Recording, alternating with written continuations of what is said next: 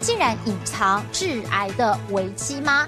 护理师谭敦慈就提出了这样一个看法，他认为说，因为胡萝卜硝酸盐的含量高，进入体内会代谢成亚硝酸盐，一旦碰上含有氨的蛋白质，就容易结合出致癌物亚硝酸胺。那么不只是胡萝卜，像是这个乡村还有九层九层塔。可能呢也会有这样子的一个状况，那么解决之道到底是什么呢？其实就是把这一类的蔬菜呢先下锅稍微穿烫一下。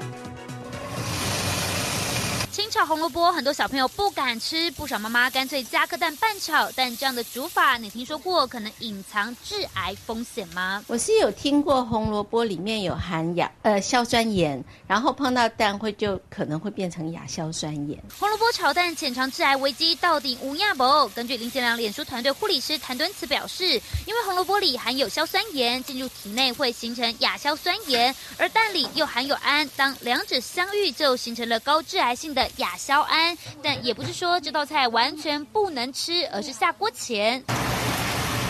最好先多了这个步骤，把红萝卜丝烫一烫，就能去除九成的硝酸盐。建议就是用新鲜的肉啊，新鲜的啊比较新鲜一点的蛋白质来源来下去跟嗯蔬菜烹调，那基本上它是可以降低它的风险。除了红萝卜丝，护理师谭敦慈也建议，硝酸盐含量高的香椿九层塔最好也一样化葫芦，穿烫后再下锅炒蛋，卡透懂。毕竟民以食为天，不想乱乱吃，吃出问题。小 paper 记清楚。记者陈旭坚过头道。